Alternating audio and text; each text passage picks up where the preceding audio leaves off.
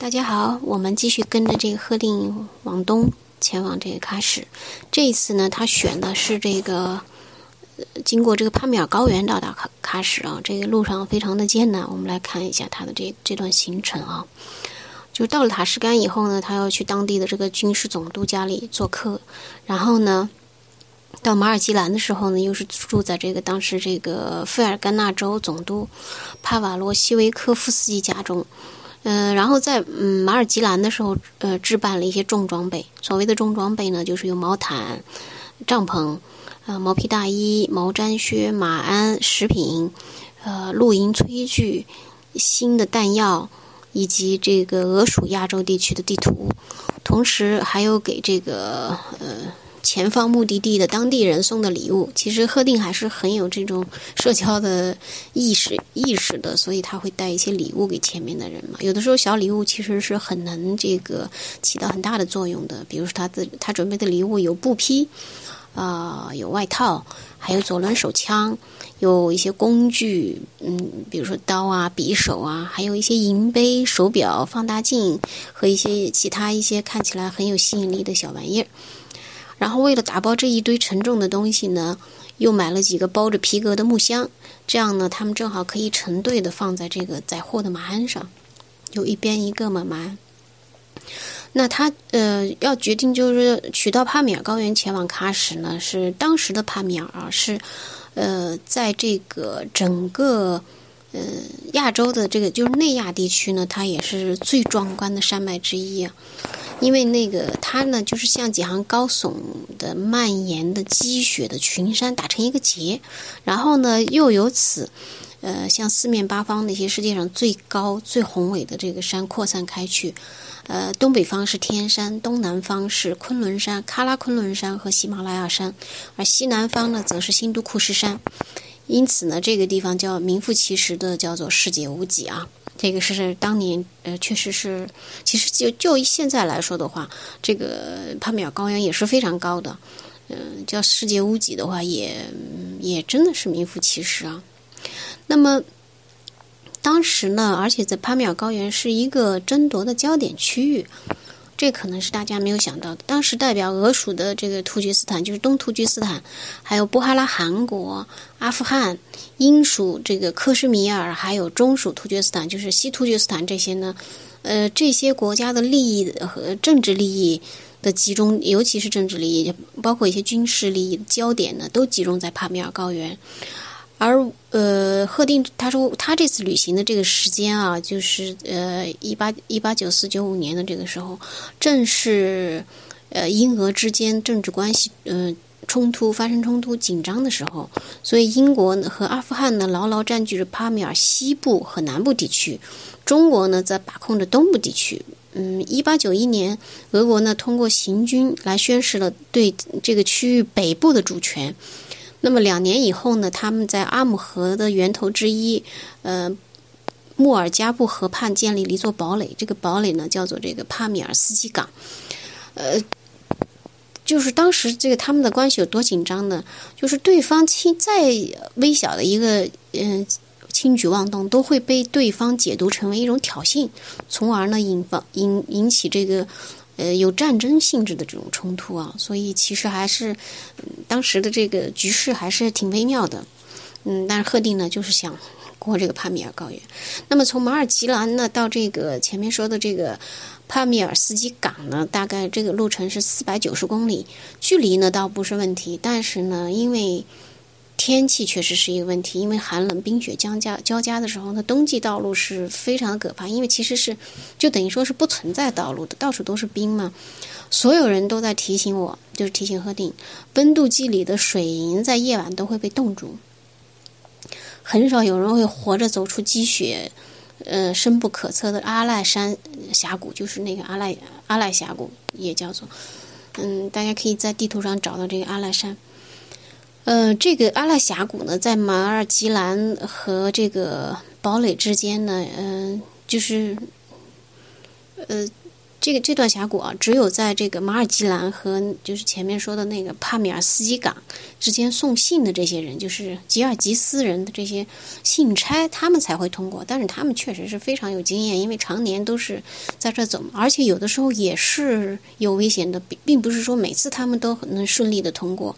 嗯，对他们来说，更多的其实是一种冒险和挣扎吧。呃，因为没有办法，他们是信使嘛，嗯，而且应该是报酬还不错的。嗯，但是呢，赫定就很倔强，他说我还是要走这条路，我还是要想通过帕米尔高原呢去喀什。所以到了这个一八九四年的是二月二十三号这一天呢，他带着一些吉尔吉斯人出发了。这次呢，他倒是挺好的，就是说是他听了他的这个朋友啊，呃，朋友就是这个马尔吉兰的这个呃总督的一个建议吧，就带了不少的这个吉尔吉斯人跟他随行。所以呢，这后面确实是这是一个明智的选择。那么按照路线呢，他们先经过了这个科兹勒苏河的一个峡谷。他在这儿写了一个伊斯法让，嗯，但是我没有这个嗯找到，在在谷歌地图上没找到。但是看他后面的这个描述呢，我想应该是这一条这个科兹勒苏河。那么因为这一条。呃，这条河呢，在这个塔吉克斯坦呢，是被称作瓦什河、瓦赫什河，因为呃不，嗯，一条河有时候河非常长嘛，它在那一端，就是在不同的这个区域，它会有不同的名字，但实际上是一条河。这条河呢，横穿整个阿赖山的北路，越往高处呢，就呃路就越难行。那么我们把这个，当我们把最后一个定居的村庄，就是有有人定居的那种村庄。留在身后的时候呢，又过了几座摇摇晃晃的木桥，峡谷越来越窄，呃，如同一条走廊一样。同时，随着山径往高处延伸，也都渐渐的成了一条一条条的冰雪道路。在这样的路上，有匹走在前面的驼马突然滑倒了，在空中翻了两圈以后，背脊撞到一块凸起的岩壁上，摔在河岸边死去。这个，嗯，他在这个书里呢有这个。有一幅画就能看出来，就是都都是雪，然后呢悬崖峭壁。你想，嗯，下面呢是雪地，然后边上呢是悬崖峭壁，所以随时如果滑倒的都都是几乎摔下去，不是摔成重伤就是摔死，其实很危险啊。所以我也有时候觉得这个赫定不知道他怎么有这样大的这个勇气来选择冬天过帕米尔高原。那这个时候呢，呃，就是他还好，就是有了，呃，他们是这样，就是先呢是有一些先头部队往前，呃，给他们等于算是开路吧。然后呢，他们找找一个比较合适的地方呢，就扎帐篷休息，休息一晚呢，然后再就是再换一批，呃，再往前面去这个探路。所以他们在一个地方休息的时候，就是扎了寨以后呢。呃，赫定，然后又让另外嗯八个吉尔吉斯人，就带一些这个雪铲呀、冰凿呀，还有斧子，去这个阿拉嗯山脉中的一个这个山口。他的这个里面写的是呃 Tangis by，我这个 Tangis 山口我没，我也在这个谷歌上没找到，可能现在改名了。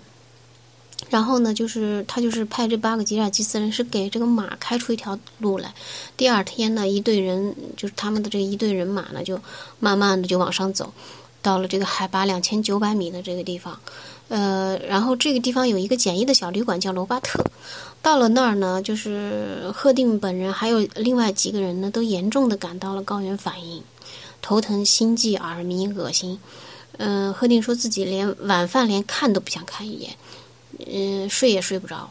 就到了后来，他说到了西藏的时候，已经慢慢的习惯于这，就是因为只要有时间嘛，就会适应这种稀薄的空气。即使到了海拔五千米的地方呢，也没有什么不适应的感觉。但是第一次就是到了这个两千九百米的时候，他已经有这个高原反应，而且包括那些常走的吉尔吉斯人也也有。就有的时候，其实这个高原反应是。嗯，他就会突然来，也没有什么特别的预兆，也和一个人的这个身体状况呢，也没有特别大的关系啊。反正就是说来就来了。然后呢，他们继续往东走，到了呃另一处，就是他们他在这个小小旅馆所在的这个山口呢，他们能看到有一条这个峡谷呢，是往下通到这个阿赖谷。就是那个呃非常险的阿赖谷。那么他们又沿着这条峡谷阿赖的呃峡谷，一次次的经过不同的桥，还有雪堆，反复嗯过同一条小溪，就等于说在一条小溪上来回走。嗯，我我一。没有特别的，就是说，嗯，可能因为是路的原因吧，所以他就说，等于说在这条小溪，一会儿在小溪的这边，他有，但是有时候可能到前面就没有路了，就必须过小溪，过小溪再走一段又没有路了，然后又又过到小溪的这一面，就是等于说在这条小溪的这个两边啊来回过来找这个路。而且呢，马匹经常脱队，嗯，就马马走着走着就就离开他们这队伍了，必须要好好几个人呢一起大叫才能把他们再叫回来，重新载上货。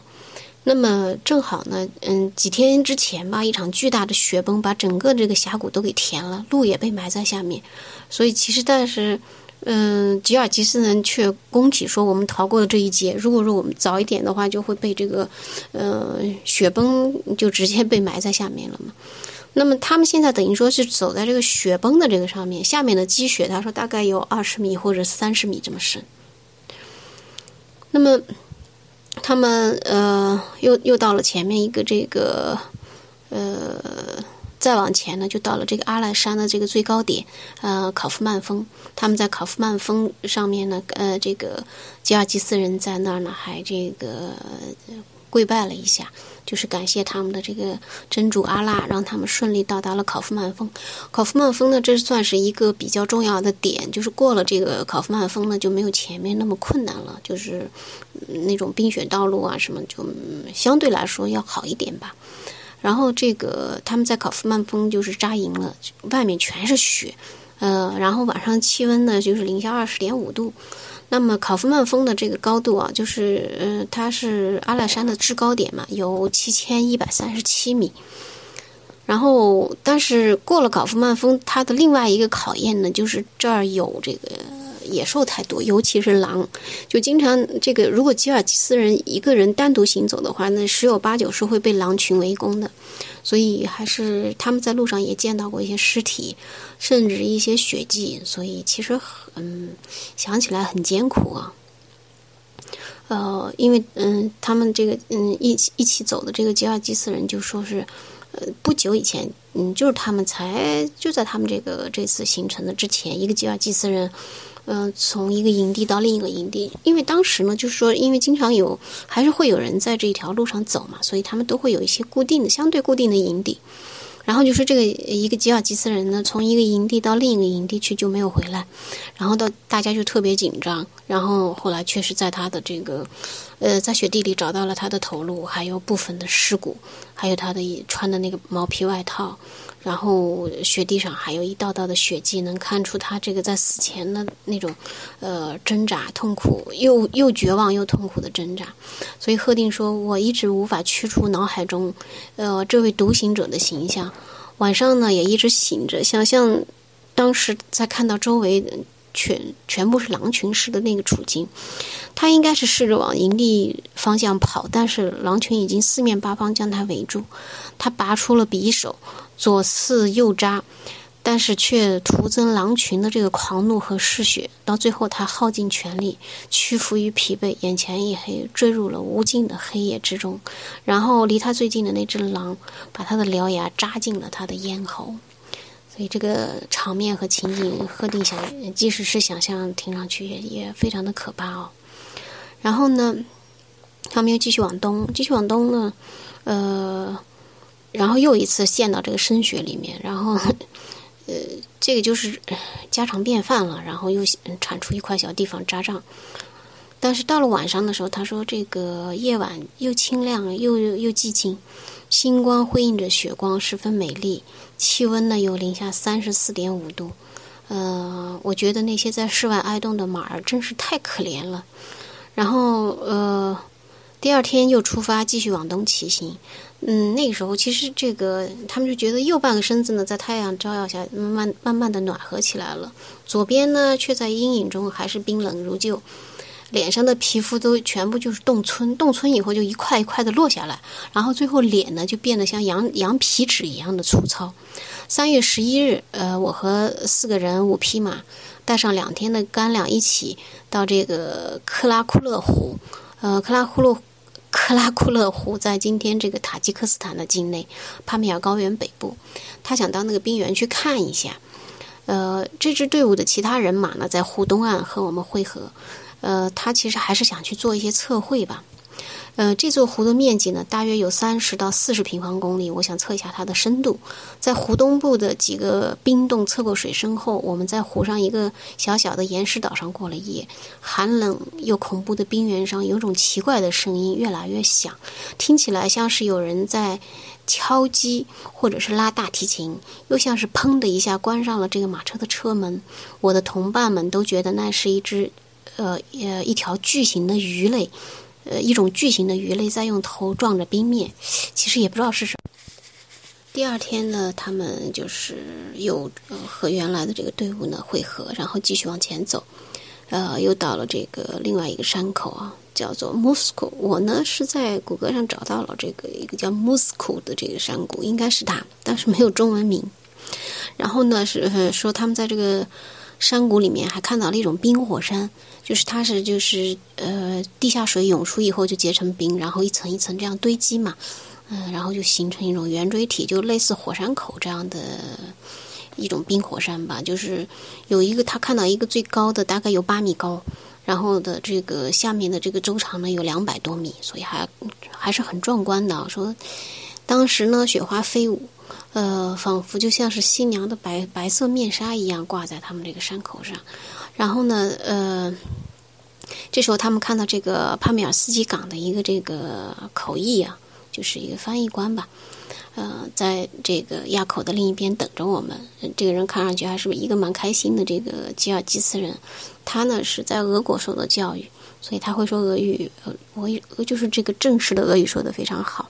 然后一同呢带着他们骑行了一段路程以后，他指着这个南边啊，嗯，那南边山上。呃，就是那个山谷的这个上空，嗯，因为那边就是往南边呢，就看上去视线非常开阔啊。他就指着这个呃莫尔加布的这个峡谷问说：“你们看到那一面旗子了吗？那是正在飘扬的这个，它正飘扬在俄国最高的堡垒帕米尔斯基的上方，就说是这个，当然就是一面俄国国旗了。啊，这就是他们在这个。”帕米尔高原上的这一段冒险吧，然后接下来就是到下一章，呃，又会有